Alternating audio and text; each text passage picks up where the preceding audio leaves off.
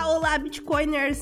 É a Armatinha aqui para trazer para vocês mais uma edição quentinha do Bom Dia Cripto, o seu programa diário de notícias sobre criptomoedas e tecnologia blockchain.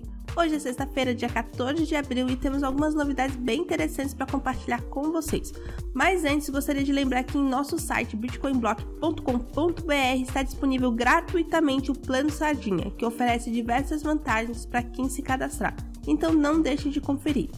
Nossa primeira notícia hoje é que investidores estão sinalizando confiança nas exchanges brasileiras durante o fundo bancário.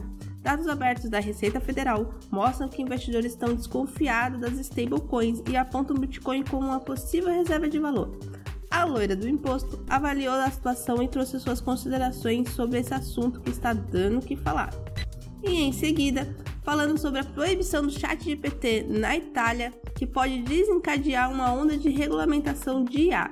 Uma violação de dados e falta de transparência levaram a Itália a banir a popular ChatGPT com a tecnologia de IA, provocando um debate sobre o futuro da regulamentação da inovação da IA. Será que em outros países seguirão o mesmo caminho? E por último, mas não menos importante, trazemos três sinais de que o preço da Habiton está prestes a atingir um novo recorde no segundo trimestre a Arbitrum está relativamente mais barata em comparação com seus principais rivais da Ethereum L2, a Options, e que pode levar um aumento de preço na ARB nos próximos meses. E essas são as notícias do dia no mundo das criptomoedas e tecnologia blockchain.